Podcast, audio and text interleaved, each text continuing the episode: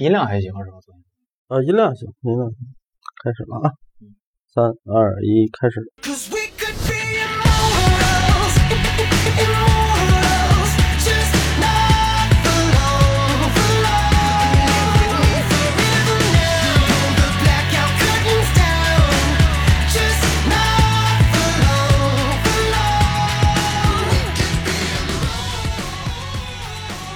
呃哈喽，大家好，欢迎来到出圈电台的第四期节目。然后，这个这一期节目也是还是由我和这个郭本儿给大家带来哈，我是 Piggy 大白。或者户口本儿啊啊，对，然后我们这一期呢也是想了一下，然后最近呢好像没有什么太大的热点，然后这个想了几个几个题目，然后后来挑选了一下，正好赶上今天也是我们俩同时都看到了一条消息啊，就是呃这个特斯拉的 CEO，然后伊隆马斯克宣布这个。呃，人工脑机接口，然后可能在一年以内就可以正式的商用吧。这大体意思是这样的哈。那说了嘛，一年以内。对，一年以内。嗯，那这样的话，就是我们准备正好是跟我们之前挑的几个选题比较契合啊，那也就我们就聊聊未来，聊一聊未来哪些行业、哪些职业，然后会比较。呃，怎么说？会会会有优势会有优势，或者是会有什么新生的东西出现，什么新生行业出现啊？甚至于就是说，我们聊聊未来到底会是什么样的？嗯，因为毕竟是一个聊天扯淡的节目哈，就会比较悬哈，就比较虚务虚。我们可能不会总聊太务实的东西哈，太严肃的东西对，太严肃的东西，大家开开脑洞还是比较开心的一件事。那我们先不说那么科幻的事儿哈，就先说一说我们按照正常的这个思路来去推算哈。虽然说今年经历了一个大的疫情，嗯啊，但是这个如果要是没有这个疫情的情况下，可能现在正是五 G 的商用元年，今年啊，对啊，对吧？然后应该最起码全世界有很多国家现在都已经开始逐步的呃这个开始这个商用五 G，但是由于这疫情导致呢，现在很多尤其是西方国家对五 G 有极大的一个错误认识，就是有很多普通民众对五 G 有极大错误认识，再加上一些技术上的，然后这个。呃，就是五 G 的行业规范上的一些一些争端啊，包括跟华为啊这这些方面，他们可能大家还没有统一说到底五 G 应该用哪个，用哪个技术啊。然后，但是可以说不可避免的，这个高速的网络时代，更高速的网络时代也是即将到来了。对啊，嗯包括正好我们上期节目也提到嘛，就凯哥说他这个。呃，幺零零八六给他推了一个 就四 G 换五 G 的那个套餐嘛。其实我那个套餐是我前两天也也是你也换了啊对我也换了嗯啊，因为那个没有成本嘛，就对对直接转嘛，而且还多送你几几十个 G 啊，好像是。所以说肯定大大家都会转，哎，但我看我手机那个没有变呀，还是因为你不是五 G 手机，啊，嗯，那就是没有用嘛，有用，是就网速上来了，呃，网速也没上来，因为你还是四 G 的手机，就是必须得换手机才行。对你必须换一个五 G 手机，嗯，就是有用，就是有有用有用在哪儿呢？就是多了几十个 G 的流量。就感觉就像买了个游戏被强行换显卡一样。早晚的事儿啊，这个肯定你是要换的，而且还是还有一个坊间传闻啊哈，就是呃，说是我每每要出这个新的一个一个一个这个就是 G G 是什么意思？你知道？你说这个五 G 的 G、四 G 的 G 是什么意思？Generation 第几代的通讯技术？哦，啊，这是第几代啊？你往往就是要出这个新的一代的时候，那旧的一代会降速，会限速。那就是他为了让你觉得旧一代啊确实不快，嗯确实不好使，那赶紧就升级新一代吧。就跟咱们做游戏卡玩家不是一个道理 对他他们也会用这种套，但是呃，官方肯定也不会承认啊。嗯，体验上大家呢各有千秋，可能有人感觉得到，有人感觉不到，这个咱也不知道，这就是一个都市传说吧，坊嗯坊间传闻。嗯那但是就是可以明确的一点，就是五 G 的时代就是已经是不可阻挡的来临了。那很多人其实都预测过，说五嗯 G 到底会给大家带来什么？包括这个 B 站上有一个特别著名的 UP 主，也是一夜成名的 UP 主，叫大呃大家好，我叫何同学。这个我应该给你看过他的那个视频，我给你推过他的视频。啊我没看就他讲那个五 G 到底是什么的那个那么那么一期，哦那是直接导致他从一个可能几一二十万粉的 UP 主变成了一一二百万粉的 UP 主，是吗？啊就一个视频一个话题，一个一个视视频，一个视频啊，就那么厉害。很厉害。当然，他本身就是他是一个摄影 UP 主啊，然后他的这个呃，就是做片子非常漂亮，然后啊非常炫技，首首先审美和视觉上对有优势，非常炫技。然后他又是一个大学生，嗯，北京北京航空航天大学的大学生吧，应该是嗯，啊，还是邮电大学，我忘了。那反正就是他那个片子里面，其实也讨也探讨了说，到底五 G 呃会是什么样的一个时代，但其实没有给任何结论，但只是说五 G 是什么样的，是你现在很难想象、想象不到的。为什么？他当他在里面其实用了一个方法，就是他他找不到这真正的可以让别人就是说看了之后很很能相信能相信说五 G 会变成什么样。他就用了另外一个方法，就是说在查了一下三 G 时代的时候，嗯，大家升四 G 的时候是怎么去看待这件事儿的。有很大差别吗？我倒是没有什么特别深的有有吗？你你可能真的就是这这些年，可能因为你其实我们都是普通人啊，很多人其实根本就不关心到底用的是几 G，嗯，只是随着时代潮流在往前走。但事实上，它的这个影响是非常大的。真正的四 G 时代到来，嗯才标志着移动互联网的兴起。是吗？嗯、就是在三 G 时代的时候，其实三 G 时代已经有 iPhone 了，iPhone 四，对吧那个时候那个时候已经有 iPhone 了，那个时候还是三 G 或者 G 三呀什么的这个、这个标志在上面，然后很快又进入四 G 时代。但那个时候你想想，你能玩的网络游戏，手机上的网络游戏是什么样的？哦实时的即时对战什么那种很少基本都是单机为主，对，很少有联网游戏，对，嗯。而且那个时候其实流量是非常少的，基基本上一个人可能一一个月有个上 G 的流量就算很多了，好像对啊。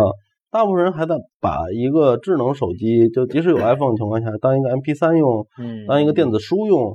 对吧？然后当一个能玩这个愤怒小鸟和植物大战僵尸的一个手机，一个一个游戏机去用，对对吧？那嗯这是那个时代，没有人在那个时代能够想象到今天我们可以移动互联网这么兴旺发达，几乎离不开。嗯，对，那那个时候你可以想象，当时你的对这个东西的就手机的粘着度，对你来说是是多高的，而现在又是什么样子呢？我一直都挺高的呀。三 G 时代，嗯我就因为下了一部《鬼吹灯》，然后交了一千多万话费。那你是一个重度用户啊，就是当然在二 G 时代其实就有这样的人，二 G 那会儿咱们是动感地带嘛，对，啊，然后呃移动是动感地带，那个时候我曾经看过他们动感地带，就是营业厅里面的一个专栏，一个一个书，就是他们出的一个嗯内刊杂志啊，里面就是采访了很多他们动感地带那种 VVIP 用户，嗯。然后就是为什么叫 VVIP 用户？这帮人就是一对这个就是手机二 G 网络用的是非常厉害的，流量每个月都用很多钱非常。多，最牛逼的一个哥们儿，一个月的流量费用是八万块钱，八万八万块钱啊，一万那个流量费用，二 G 的流量费用，嗯，就就就已经很夸张，他肯定下很多歌，甚至于嗯可能也会下电影什么的，他必须是下下来看，在线看能看的。他手机内存够吗？那不知道，啊但是你想，他能花八万块钱买流量，他的手机应该配置也不会太低哈。但是那个时候好像嗯最高也就是一一个 G，我操，他不是用手机当路由器，然后开了一网吧吗？那倒不至于啊。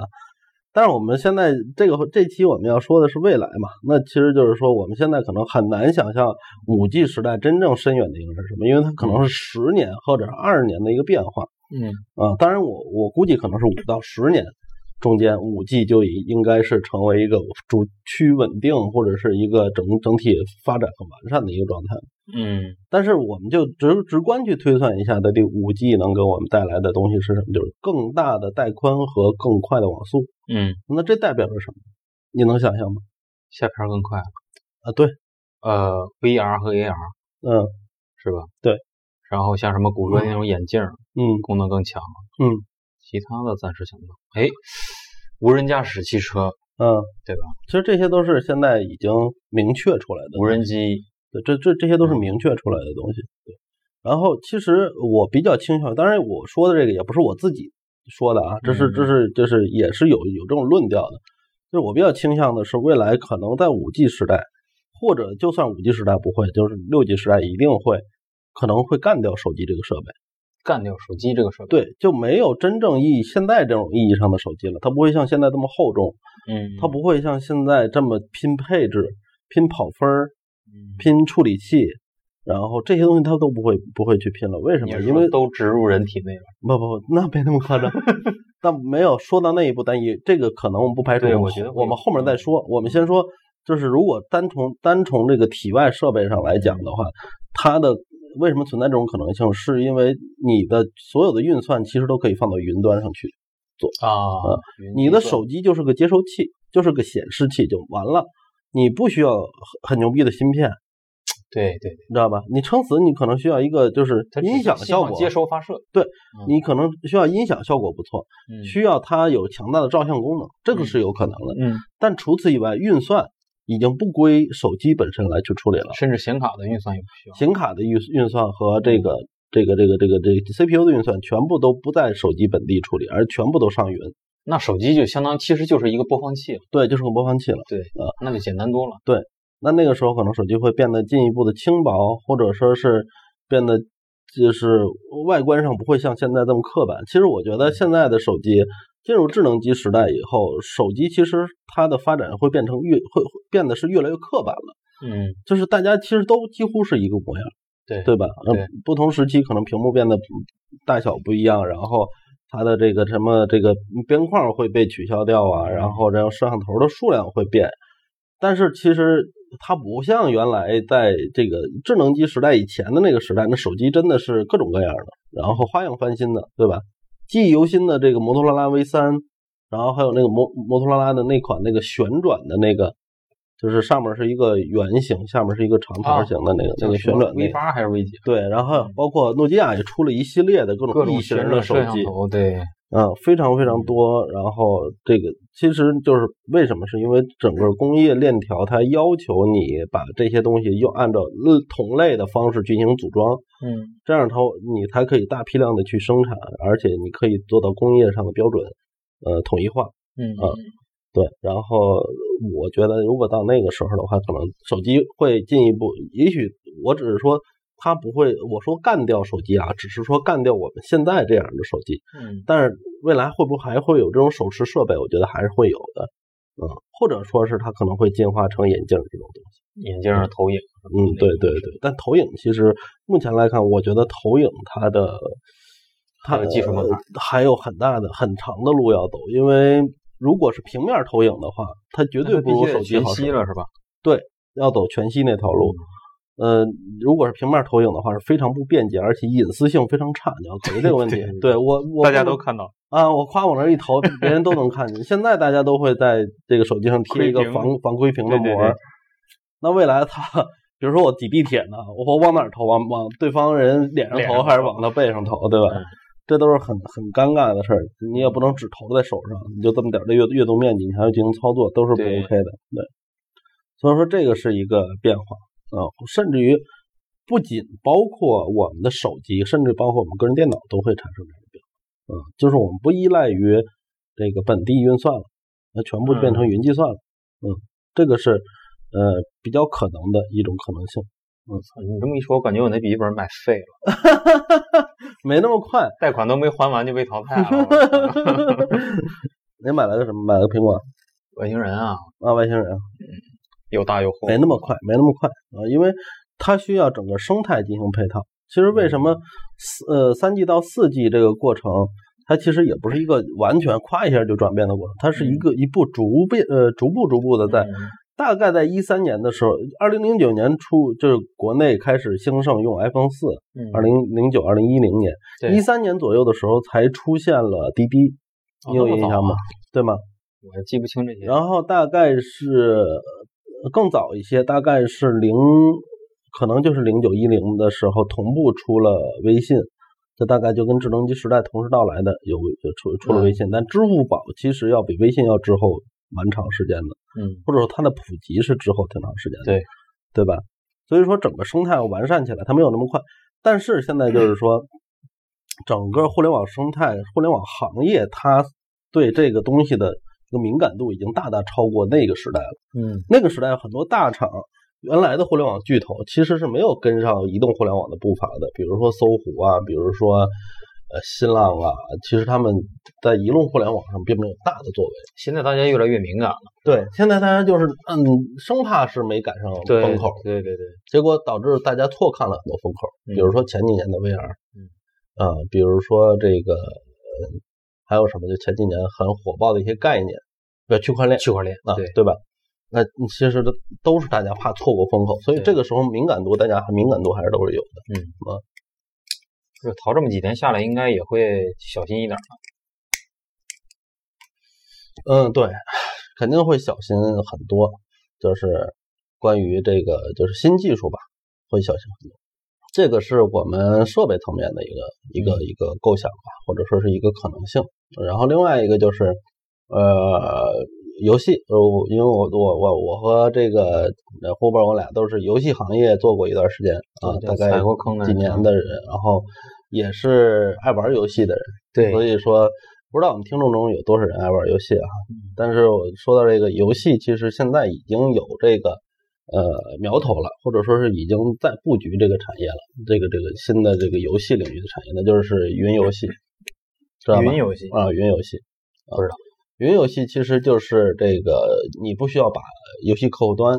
下载到本地，你在你的本地就是一个处理图像，然后一个，当然你处理图像其实也不是你处理的，是别人处理完之后发输送到你这儿，你这儿只得到视视频信号，嗯，你其实就是个显示和远程操控嗯啊。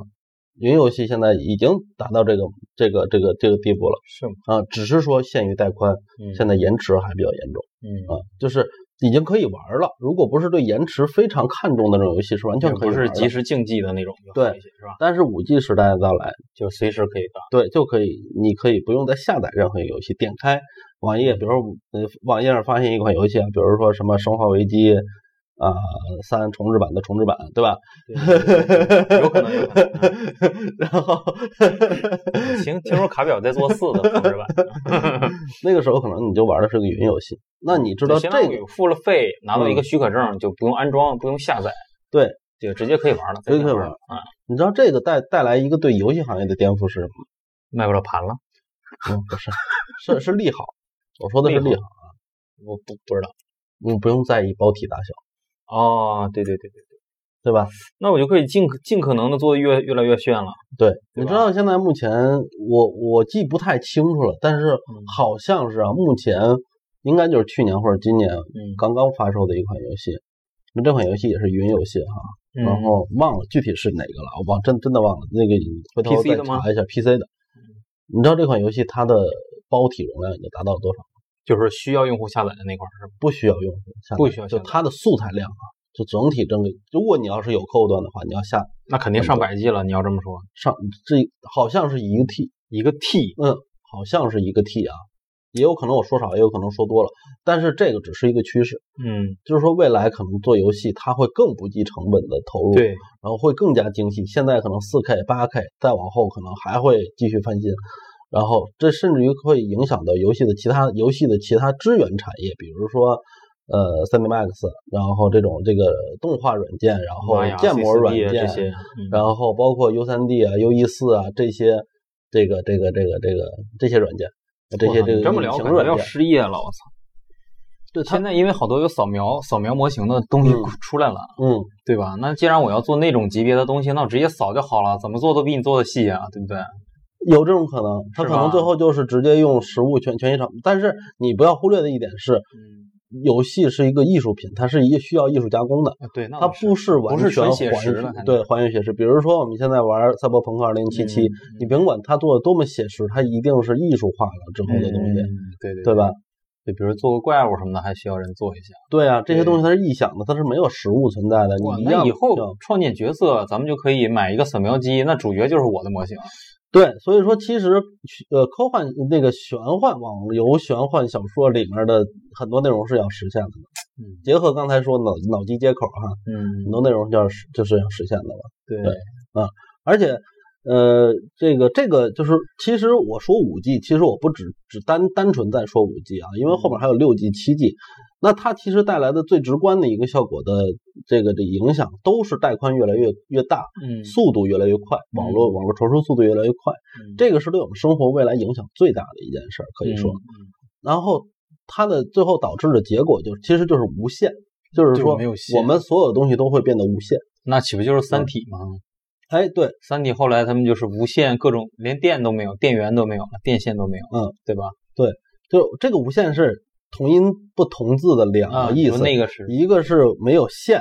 啊，嗯就是没有任何连接线说，那是限制的一个是限制，嗯就是说你的清晰度也好，你的复杂程度也好，你的数据量也好，是可以在无限度的去扩张的。嗯这个因为五 G，呃，其实说说到了一个，就是五 G，我们还要说一个，就是现在也在很快发展的一个技术，就是量子计算机。量子计算机这个技术，量子计算机它的算法跟我们传统计算机是完全不一样的。嗯传统计算机只有两个状态，就是是或否，就是零或一这两个状态。但是量子计算机处于存在一个第三状态，一个不确定状态，就是中间态。嗯所以它其实相当于是比传统计算机在效率上整体提升了几万倍甚至不止，就是非常。而且它不是没有距离的压力吗？呃，量子计算机和量子传输是两个哦，概念。那是量子就不要说，就量子传输，其实目前来讲还不能够非常好的被应用，但量子计算机确实是是可以被应用的一个，就是未来可能会被应用。而且量子计算机它有个巨大的优势是它可以，就可以这么说，就是我们现在如果嗯你了解了解比特币或者是区块链的基础原理的话，它是通过加密算法来去，你去需要很大的算力来去破解它的加密算法，得到一个最终值。那这个值就是这个货币的地址。嗯，那其实就是在破解密码，就跟我们上期说到的破解密码这个关系是很很大的一件事。那量子计算机其实是可以用极短的时间把这个，因为上期我也提到量子计算机了，嗯量子计算机可以在很短的时间内，几分钟，啊、也许现在需要花几百万年嗯，普通就甚至于呃这种超级计算机才能算出来的一个结果，量子计算机可能几分钟就已经把它算出来了。这个实现了绝对是一个极大的飞跃。嗯，但是也不要产生误解，就是量子计算机它的功能和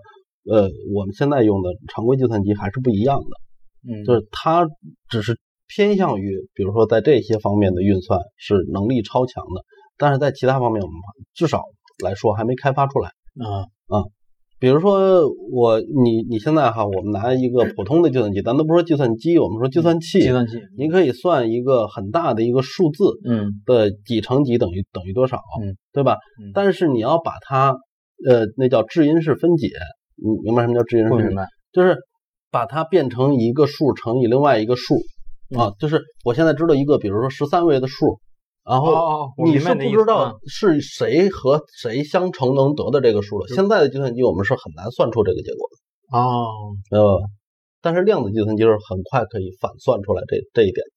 这个是它最厉害的地方。当然，这个到底怎么应用哈，对于咱们普通人来讲还不太明确。嗯但是你可以知道，就是说我们其实呃一我们看似目前是非常发达的一个现代文明社会，但其实，在这些新技术面前，它就是婴儿状态。嗯我们还有太多太多的这种科学技术没有真正的被应用，没有真正被商用民用。嗯所以，但是这些技术一旦被商用民用之后，那最后带来的效果是我们难以想象。那也就是说，这几个技术加上你刚才说的那个马斯克的那个东西，要一块儿实现了，那咱们世界就完全不一样了。对，是完全不一样的。而且除了这个以外，还有还有这个，比如说呃，可控核聚变。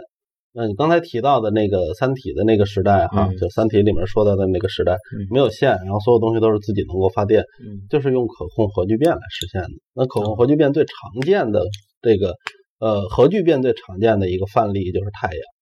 太阳它是说钢铁侠中间那芯呢，它那个反应堆是吧？嗯啊，其实它那个聚变是吧也它那它那也是核聚变。就是微型核反应堆是吧？对那如果我们能够人类掌握可控核聚变的这个这个能力的话，那其实呃人类社会又会大大的往前发展。就嗯就是因为能源其实等于是可以被解决的，但是嗯目前来讲的话，从很多阴谋论的角度来来说，这个可能有很多人不希望清洁，这因为核聚变其实是一种清洁能源，它的放射放射性是很很很短很小的，比如说核裂变带来的放射辐射，嗯可能会影响一个区域长达几万年那么长的时间。那我们现在核电站是哪种？呃核核裂变，核裂变，核裂变，所以是有污染的。嗯，但是核但它也没有污染，你别泄漏，嗯，别泄漏，它的泄漏是没问题也不是说没有污染啊，只是我们会妥善的将它处理掉，嗯然后将它的辐射、将它的放射这些东西会妥善的去处理掉。嗯除非像福岛核电站那样，就是它它那个这个这个就等于是呃泄漏了，核泄漏了，那它会产生就是很大的一个辐射。呃，正常情况下是不会有太大问题，但即使即便如此，它也是一个危险的存在。对，是很危险啊。但是核聚变它相对来说危险性很小，它不会产生那么大的一个辐射辐射的范围，也不会就是首先辐射范围是大大缩小了，可能就相当于原来几百分之一嗯，那么大的一个范围，然后它辐射时间长度也会变变也就更安全、更可控一些。对。但是，即使这个辐射的时间长度变短，它也是上百年的一个时间。但是哦，它毕竟是和，它和这个我们常规，但是如只要它一旦是可控，那就代表它是安全化了。嗯啊，它可以小型化，它也可以安全化。那这个其实对于我们来说就是非常非常有意义的一件事儿，因为你可以，比如说普通人可能几百年一个家庭几百年可能都不需要再为能源发愁，啊你不需要交电费，最起码你不需要交电费，那你是是绝大多数的事情都是可以通过电来去解决的。嗯，而且关于能源之间的争端、危机和经济支出都会比都会变没那么紧张。对嗯，但是从阴谋论的角度来讲，刚才我想说对我也总是会想很多人是不愿意这个东西真正的去商用的哦，我是怕这些东西用在不正当的地方。啊，这倒不是，它一定会就是如果出现了的话嗯，它一定会有人用到不正当的地方。损害一些人利益的意思是吧对我主要说的是，比如说石油大亨，嗯比如说沙特那些国家，嗯他们就是靠这这些化石能源来去，呃，包括我们山西煤老板什么的，对吧？都是靠化石能源来去发家致富的。嗯呃他们之所以现在能够拥有这些东西，能够挥金如土，那也是因为有这个呃取之不尽用之不竭的这个化石能源。嗯当然，也不是取之不尽用之不竭，对，它是早晚有一天是会枯竭的，理论上来讲是会枯竭的。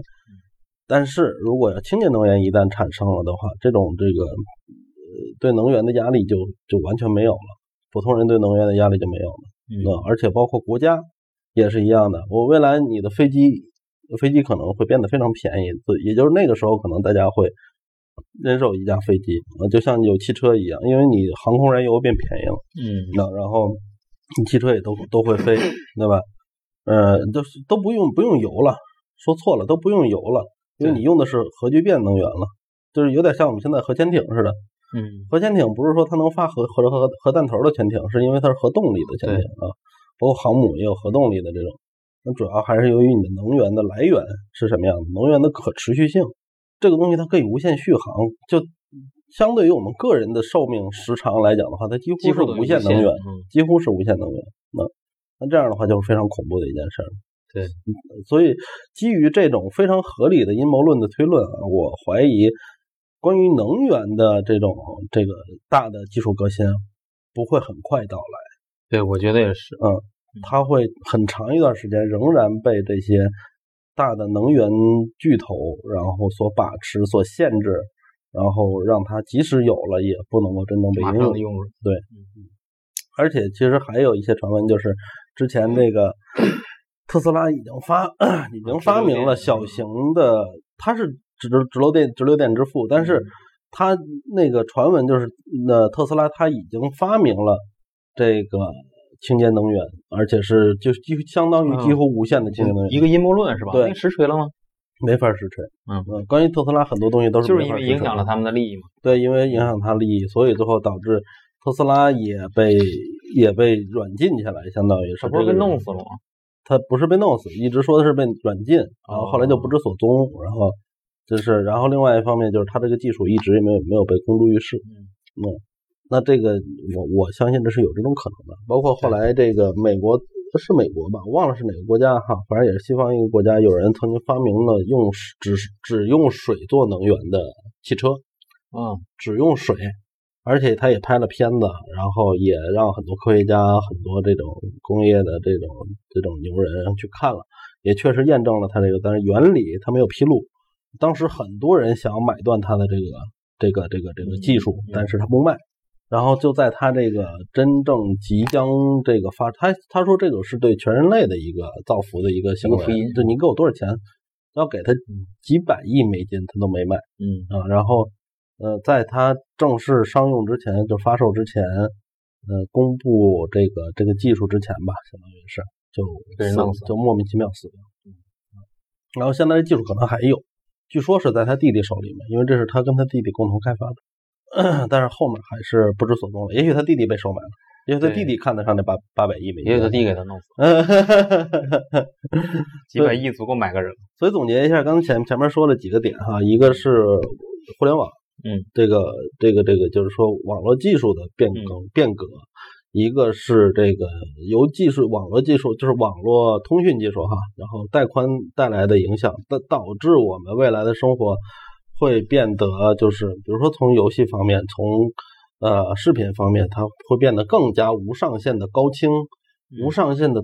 细节化内容，嗯甚至无上限的这种这个细节交互嗯啊，就是未来可能游戏和电影会融为一体。你就是有些啊，我现在已经有交互电影电视剧了嘛？对，现在是这种还是这种跨，就是不在同一维度的交互，未来嗯可能会进入同一维度，就是你个人事实上是以一个虚拟的状态进入到一个真正你亲身能够体会到的一个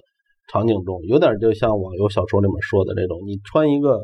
呃，《三体》里面也说叫微装具啊，嗯这个东西可以让你的身体的各个部位有所感应，嗯能够感觉到说你的，比如说手麻了、腿疼了，然后冷了、热了，然后甚至于可以体闻到不同的味道之前想到 VR 的极限啊。对，基本上就是你，你其实就是把自己的整个灵魂、整个精神投入到一个虚拟世界里面。就这很难嗯分辨真假了。对，比如说我们以后看电影，可能不需要去到电影院看。对。那也许现在这一次这个疫情正好宣就宣示了，就是从五 G 时代以后，电影院可能就逐渐要被淘汰掉，淘汰掉。电影院对，因为你你只需要在一个 VR 的场景里面，反而是最好的一个体验。嗯，啊，就是你你就是观影，你既是观影者，你又是参演者，嗯，你看到的这个电影就在你眼前发生。对，像以后的电影里一定有个角色是你的，对对，有个摄像机是你的眼睛，对对对，是吧？对，你要跟着着主角一块儿去走。对对对，嗯，呃，你或者你就是主摄像机，对对对，主啊视角就是你的。对，就无论它是一个俯瞰呀，它还是一个什么特写呀，这个都是你你你用自己的双眼看到的，而不是你透过屏幕然后再去看到的。嗯这是 有这种可能的，但由于由于它是艺术，它到底会怎么表达，我们也不知道。但是技术已经达到这个级别了，啊，那就呃呃呃，再就是关于这种就是说新的这个互联网生态下的呃其他的相关的这些功能，就或者说是服务也好，呃，除了 VR，然后 MR，呃，就是 MR 是混 MR 是什么 MR 混合现实，就是。嗯它呃不光是这个虚拟现实，也不一定是这个增强现实，它是虚拟现实加增强现实，所以叫 MR。那估计以后只有 MR 了，呃，我估计以后可能可能是吧，对吧？嗯，可能是这样，就是它会让你就是不光视觉有有有感受，然后嗅觉、听觉、触觉各个都会有。对然后这样就是，其实这块儿就已经跳不过要说到脑机接口这件事儿，就是马伊隆马斯说之前，咱们先给大家普及一下脑机接口到底是个什么东西，啊，然后怎么运用。其实我呃其实也不也因因因为确实很多很多很多人可能对这东西没有概念对。哈，但是呃最早应该建筑于科幻片儿，脑机接口这概念它是嗯。最早建筑于科幻片儿，好像如果我们没记错的话，工工壳机动队应该是有的嗯，EVA 里应该是有的，然后这个电影里面大名鼎鼎鼎的《黑客帝国》里面是有的，嗯然后后来就基本上很多科幻片儿都会用这个概念，就是嗯。你有一个有的叫脑后插管儿啊，嗯。包括游戏里面 EVE，就是这个《星战前夜》那个大型的星战网络游戏嗯，也是有这个东西的，就是你呃通过你的一个外部装置，然后植入到你的体内，嗯。形成一个接口，那这个接口是用来你和你的这个小控制的这种电子设备嗯。产生直接交互，通过你的精神意志直接给它下指令。嗯，啊，这么一种玩意儿，或者说这么一种装置吧，就算是、嗯啊，或者是这么一套系统啊，它算是人机交互新时代的一个系统。嗯你看我们原始的人机交互是这个通过键盘输入，通过鼠标，通过语音，通过屏幕的触摸这些去进行交互，那未来就完全变了，变了就是直接由你的精神来去控制，都由你的意识来控制，嗯，这这种方式来进行人机交互，啊，那这个东西它可以是一个一个一个，呃，按照伊隆马斯克的说法，就是它会在你的头盖骨上开一个洞，对对对，我看了他说的那个，然后并且植入一个很小的一个芯片吧，因为但是这个洞也不会特别大哈，万一漏风漏水怎么办？对，而且这东西要坏了，再再开一个洞，再拿出来。我想他应该这些方案都有。对，而且他说它可以植入到大脑任何一个位置。呃呃，他说的那个意思是，它可以解决大脑的大部分问题。啊，他的不是说，它是可以跟你的大脑的任何一个位置进行进行这个这个怎么说呀？进行就算是呃接驳吧，呃，嗯就是它可以这个，比如说你要去跟海马区或者跟小脑的这个呃嗯部分，或者是跟前额叶啊什么的嗯这些地方，它可能都可以产生一个互动，它可以嗯指向性的去产生一个互动啊。那这就是脑机接口。那说到脑机接口，那就要说，其实有可能因为有脑机接口这个东西存在，我们不需要微微装具了，我们就不需要微装具了，我们也不需要这个手机设备。这回手机设备可能真的被干掉了。嗯然后也不需要，甚至于不需要。其实刚才有一有一个我们稍微提到一嘴，但没有深往下说的，就是全息投影。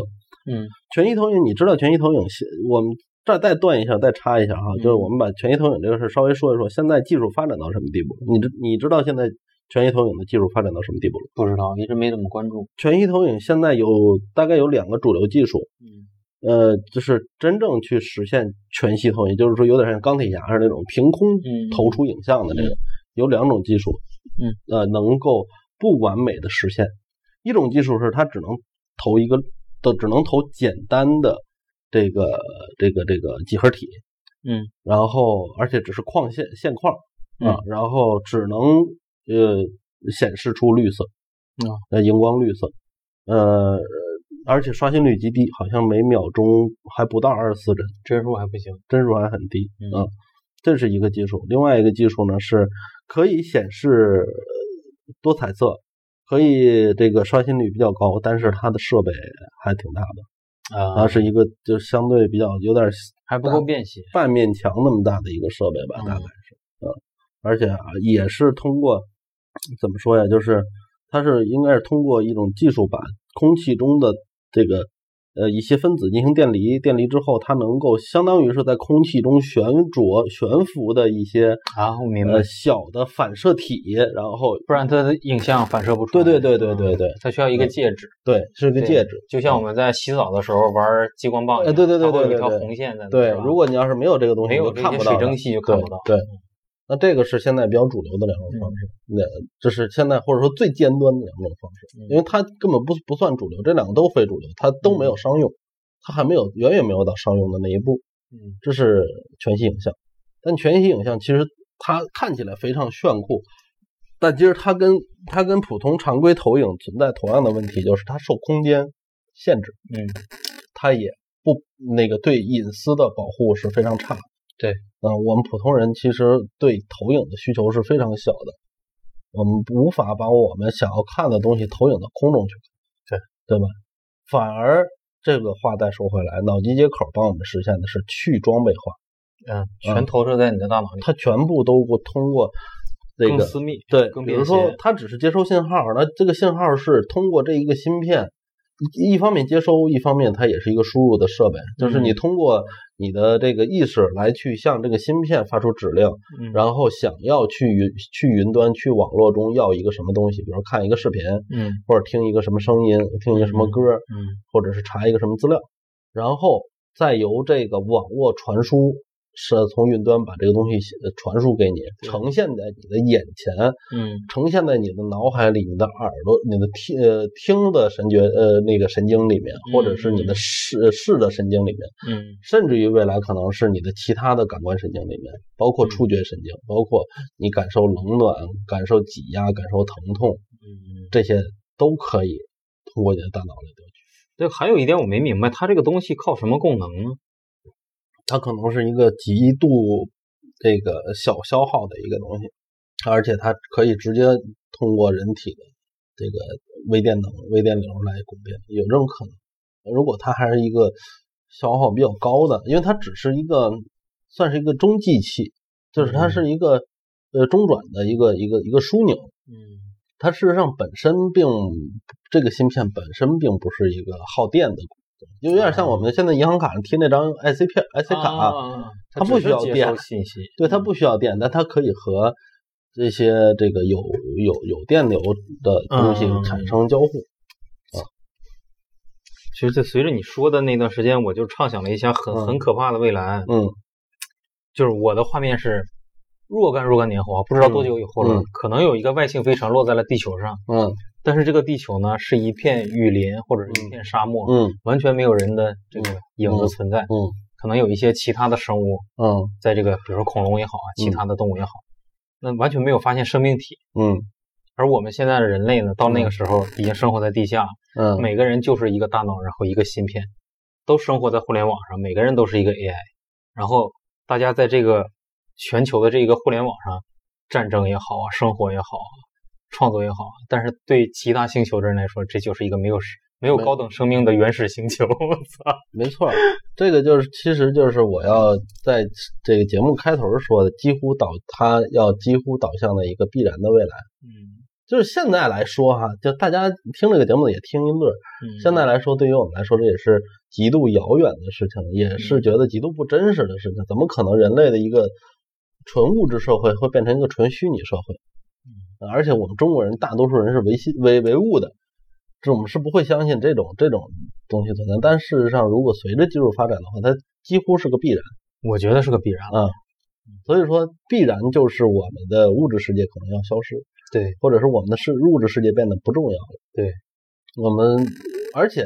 它还有一个非常呃值得欣喜的点吧，嗯叫做这个人类千万年以来的梦想就是永生。永生对，嗯，只要地球不断电，你永远活着。对而且我相信那个时候技术是可以达到说，让你最起码几万年内不不不缺乏能源的，这这这种能力。是对吧？以后你不会死，然后你的子女都是你从互联网上造出来的。嗯，生孩子先捏一遍小人儿。那个时候可能你在一个虚拟世界中，依然过着像我们现在在现实世界中一样的生活，你的体验全部都是一样的。那可能就是每个人的世界都不一样。对，但是你可以，咱们可能生活在现在这个，也许可以更自由的去控制它，或者说是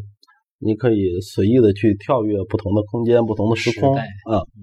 历史。但还有一种可能就是，也许 这个东西不是无序的，不是可以你随意操控的。也许它就像我们现在的社会一样，它有一个有有政府，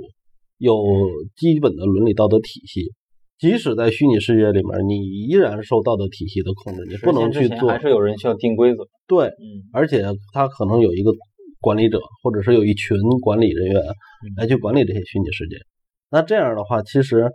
呃也正应了，就是像霍金啊，像这个伊隆马斯克呀、嗯呃很多这种这个非常呃要么很大的科学家，要么就是很成功的这种科技公司的老总，嗯他们说的一个观点，就是他们几乎百分之百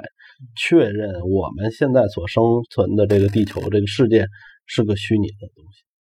有可能。嗯，因为如果只要这个，但凡我们是不是这个世界这个宇宙中唯一的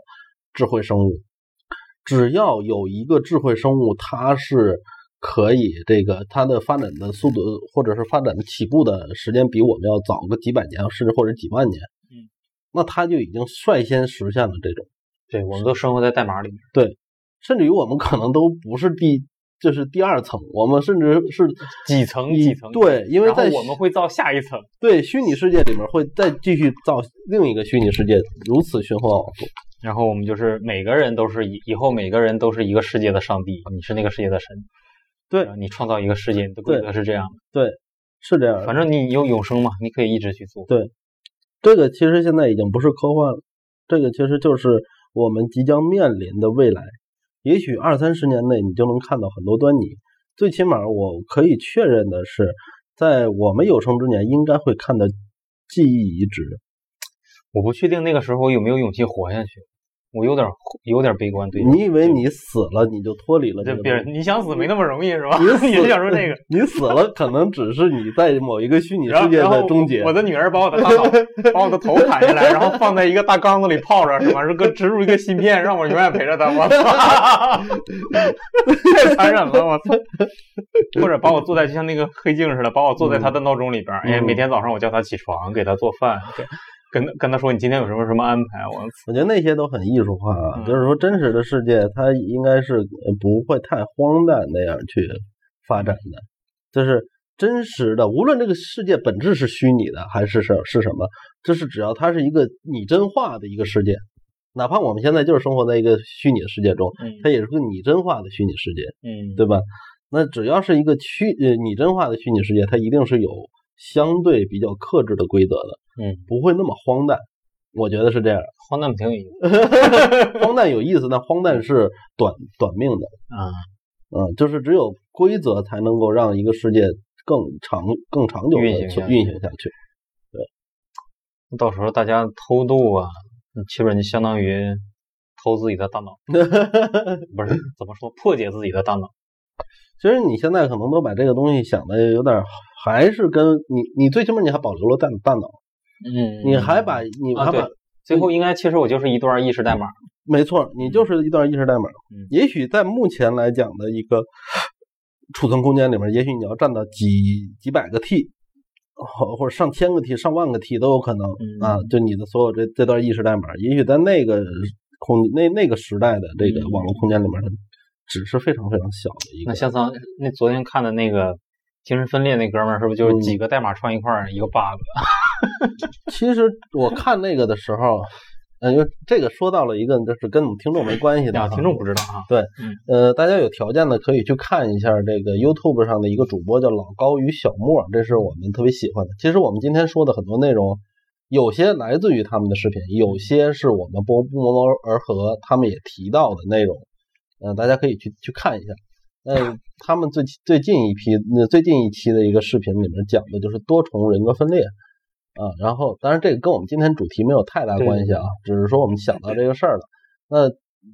刚才这个这个霍伯他所说的这个意思就是说，是不是多重人格分裂这种人，他就是多个意识代码串到了同一个身体里边对对才产生的这种可能？唯心那讲可能是一个脑袋里有生活了一个躯壳里边生活了多个灵魂。对，嗯，嗯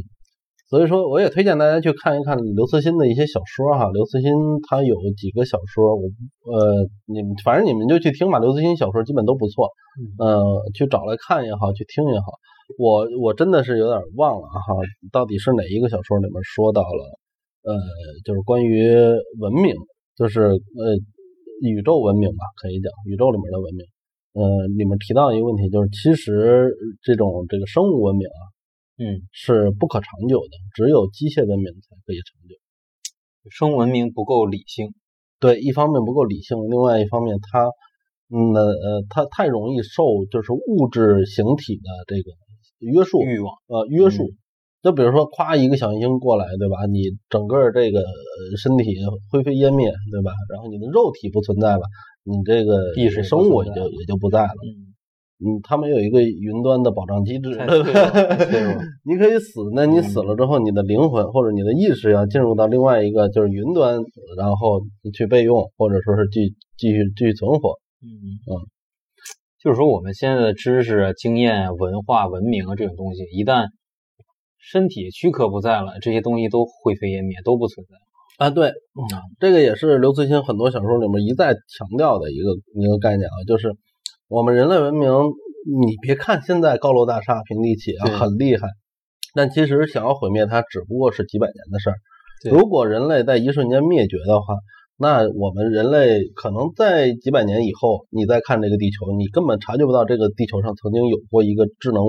这个一个一个一个有有高高度文明的一个一个呃族群存在过，痕迹可能啊都没有。高楼大厦也没有，嗯什么地铁轨道也没有，什么大部分的装置啊什么的全部腐烂掉，所有书籍全部都不能用，所有的这个什么磁盘也好，什么云存储也好，全部都灰飞烟灭，全部都不存在。对，嗯那在刘慈欣的那个就是小说里边就说到了，就是我们最到最后能够使用的这种保存人类文明最好的方式，就是把字儿刻在石头上，因为石头都是历经几十万年，然后但也不是永远，对，但是这个嗯这是能够只是保存最的最好、最最远的这也是为什么我们会看到很多远古文明哈，比如说玛雅文明啊壁画那些。啊，比如说这个这个一些这个，就是我们甚至不知道它从哪儿来的这种嗯古文明，嗯呃，遗址，它都是石石头为主的结构。嗯那这些也许他们当时比咱们科技还发达，对但是只有这些东西留下来。对，只有他们只是，他们可能都探索过整个太阳系了，然后都挂掉了。对，嗯，其实说的太阳系、宇宙这些，其实还有很多话题啊。就是我们未嗯来，其实如果没有热点的时候，我们都会就是我们会主要偏向于这个角度，嗯就是神秘的一些都市传说也好，然后一些这这个科学畅想也好。一些比如说古文明的这个这个故事或者是探索也好，这些方面的一些话题我们会多讲一些。嗯啊，这个反正因为我从小我是呃大概小学四五年级的时候得了半部残书哈，这这本书可能我们是吗？还有这事儿呢？我怎么不知道？我们童年你你得听我说完是什么书。我们同一个年龄段，咱们同一个年龄段的人，大大多数人，我知道大多数人都看过这本书。什么书？叫《世界十大未解之谜》。啊，我看过不止一本儿，看过无数本儿了，百大未解之谜，是吧三十几个未解之谜，嗯所以我说这半部残书，你以为是什么？吓我一跳！我操，我以为你会寻龙诀呢。我没有没有没有，我得这真的是半部，你知道吗？那你就是看了五个是吧？不是，反正就是它不全，然后它就被每一个未解之谜都是一半。被撕掉了一部分。但是我我相信咱们这一代，咱们这一代人哈，其实还对这方面的，就是八零后嗯，或者九零后这一代人，对这个未解之谜这些东西，其实还都挺感兴趣的。咱们生活那个年代很奇怪，就是信息都是一点一点丰富过来，但咱们嗯父一辈可能相对更少一点。对咱们小时候连电视、啊、广播都没有，嗯，但是咱们就是从了有电子产品开始，一路一路看着这个技术进步，然后对，信息量越来越大，好奇的东西也越来越多，嗯，接受的东西也越来越多。所以说，其实对我们来讲，对我们的父辈来讲，或者祖父辈人来讲的话，这他们这一生所经历的这个时代，嗯，已经是极度科幻的一个时代了。对，嗯，就是，呃，那不是曾经有这么一一段话说，我觉得说的蛮对的，就是说，再往前倒推二百年，嗯，人类社会都几千年没有什么大没大变化，啊对，然后从工业革命开始，都然后就开是飞跃式的始越来越快，越来越快，越来越快。然后我们会发现在，咱们这一代人，他已经浓缩到了十年就一个大大截然不同的大变化。这整个世界，整个人的生活方式都不一样了。五 G 到来应该会更快。简单来说，小布什上台的时候，那个时候你看总总统的就职典礼上，所有人都是挺直身体，然后坐在那儿，然后这个踏踏实实的听他就职演说。特别正式，对，然后你再看这个奥巴马上台的时候，就是一堆人只举着手机，然后在那 就已经完全不一样了。嗯。这个呃，真的太太夸张了，这个速度，所以它会给大家带来一个错觉，就是说我们人类已经足够发达了，但嗯其实它只是只是一个可能是某个爆发的一个前戏而已。嗯啊，它根本就没有我们想象那么发达。这个未来我也会找一个时间，咱们专门说一说我们现在的你们以为以为的这种技术发达或者是现代化，其实，在真正的这个物理学意义上，或者是真正的这个技术意义上，它是多么的落后。嗯，这个回头我们找一找一期专门说一说这个话题。啊，龙哥又开始埋坑了。我昨天我昨天还想了，我说后面聊点什么呀，是吧？搞得我昨天都失眠了，两点都没睡着。嗯，我说，哎，我倒是，哎，回头回头再再再说吧，我就先不埋新坑了，万一不实现呢？没事儿，你要大胆的埋坑。我后面准备想聊一个类似于访谈，咱们可以整理出一些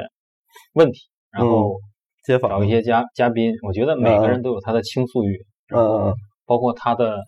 让他用一个简短的故事概括他活到现在他这个嗯年龄，他经过的一些重要的事。比如说，在我小的时候，可能在我记事之前，我的脑海里会存在一些画面，嗯。可能我不记得这个事儿了，但是某一些画面或者某一件事儿会让我记得嗯。特别清楚。这些事情或者对我改变我人生轨迹的事情，嗯，或者是对我印象特别深的事情，嗯。或者是就是整个这个前半生下来这些重要节点的事件、画面和嗯。这些、呃这些经历吧，嗯，我想做一个这种东西，人生大事记，算是大事记，因嗯。为每个人都有不同的故事，我觉得这个题材是太丰富了，而且我觉得大家都有一种倾诉欲。对，嗯，呃，如果不涉及到太敏感或者隐私的话题的话，觉得大家都会愿意。对我可能会找一些朋友来做，然后会、嗯会会问一些敏感或者是比较性的东 西。这句话大冒险。对对，我会让他录下来，但是嗯会经过他的同意嘛，就是嗯公不公布自己的真实身份，或者嗯是嗯哪些地方要低调，哪些要删掉，哪些能播，哪些不能播。嗯但是我尽量希望这个尺度更大一些，但是一定要发自肺腑。比如说有一件事，他一直羞于提或者羞于表达，但是在他脑海里这件事情非常的对他打击特别大，或者影响的特别深的一些事。嗯。嗯，包括可能会有一些人的腹黑的一面，嗯，或者他有心里我其实是这么想，但是我没有这么做，嗯出于什么原因没有这么做。很阴暗的阴暗的东西。我觉得每个人都有阴暗的一面，包括我，我我其实是个特别腹黑的人。是是，其实我有好多事情，我明明当时可以那么做，但是我没有那么做，出于可能舆论的压力、道德压力，或者是呃别人的眼光，没那么做。嗯所以我想聊一些这些东西。挺好呀，嗯，可以可以，这个咱们。嗯，反正这样的话，其实你就不用晚上两点睡不着觉了。咱们这个最起码现在许许下的这个这啊个这个坑已经是是不小了 啊，有很多事情可以做。对不知道周围有没有这么大大胆的人哈？反正我 这期节目我也准备发一下朋友圈，看有没有胆儿大的真的私密我，是吧？嗯嗯，采访一下。嗯，希但是但是我就怕录完以后每录一期少一朋友。没事儿，我们给他一个这个艺名啊，给给朋友一个艺名啊。嗯，行，挺好。这个方这个这个，我估计大家也应该会愿意听。就是嗯其实有点像高晓松他做过，然后崔永元也在做的一件事，叫口口述历史。啊，哎，有点这个意思嗯，啊，就是呃普通人的口述历史，他可能不客观，他可能哎这个名字不错，嗯，想得好。嗯，他可能不客观，他可能不不全面，嗯但他就是以这个人他的对这个在这个时时间节点上对这个历史或者是对这个场景的一个还原，嗯，啊，这就是这个人的历史。对，我觉得这个东西很有意思啊，就嗯是我们在现实生活中，包括生活、学习或者家庭中给人看到的那一面，有可能是你的领导希望看到的，你的嗯。朋友希望看到的，你的嗯。家人希望看到的你那一面，但是你内心的想法他们都是不知道的，或者嗯。说你把它隐藏了起来。嗯。嗯，你为了融合群体，就让家庭更美满，工作嗯。更顺利。但是你内心那些大事件，你的真实想法，你把它说出来，我觉得应该很有意思。嗯，可以可以可以，大家可以一起期待一下，我也挺期待的，因为我没那么大胆，我没你那么大胆，我从来没想过说我能请到人，然后跟我来，说他这么这个这个得比较难。对，我甚至有想过，我去大街上随便拉一个人过来，我也不知道你是谁，我也哎不我也不问你名字，嗯你就我把我这几个问题整理好，然后我问你，你回答。我也我，但是我一期节目我可能会找几个朋友，但是嗯我会播出，你也可以转发，但是嗯你不知道我播的这一期是你还是他还是他。还啊，是他这个其实也是可以，因为说实在的在我在大家的认识中，然后说嗯最起码我我我感觉是这样，就是说，嗯，呃，其实大家不愿意跟熟人去袒露心声，对越熟的人越。会会害怕